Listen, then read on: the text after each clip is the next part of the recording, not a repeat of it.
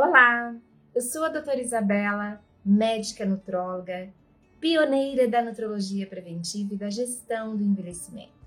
Estou aqui hoje para lhes dar uma receita de risoto de fungo seco.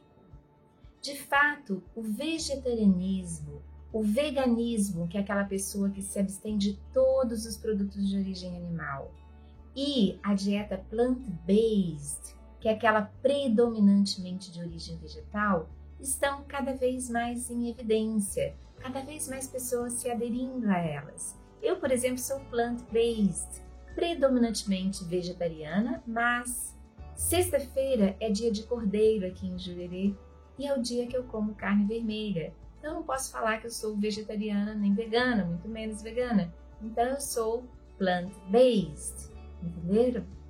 E nestas dietas não podem faltar os cogumelos, são muito recomendados para a saúde.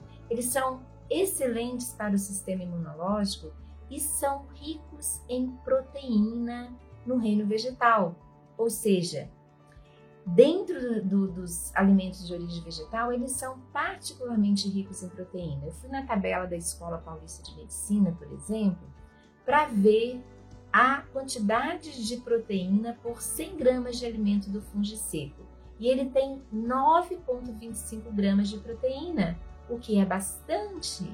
E além disso, quase 100% dos seus carboidratos são fibras, então metabolicamente ele é muito adequado, inclusive para preparar um risoto.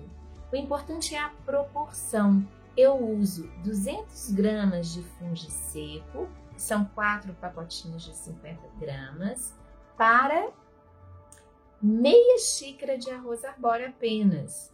Ou seja, é uma proporção bem legal, fica bastante cogumelo para a quantidade de arroz e isso metabolicamente vai ter um efeito positivo. O link para a receita está lá no post, tá? E a receita em si está no meu site, porque ela é meio detalhada, tem que hidratar do fungo, é um pouquinho difícil da gente explicar aqui. Então eu preferi colocar no meu site, tá? Toda explicadinha. Lembrando que eu não sou nenhuma gourmet, nenhuma chefe, não uso tantas especiarias assim, uma receita simples, mas bem prática para o dia a dia. Se você gostou deste vídeo, marque o seu melhor amigo, a sua melhor amiga ali nos comentários, curta, compartilhe. Desde já lhes deixo um beijo e o meu muito obrigada.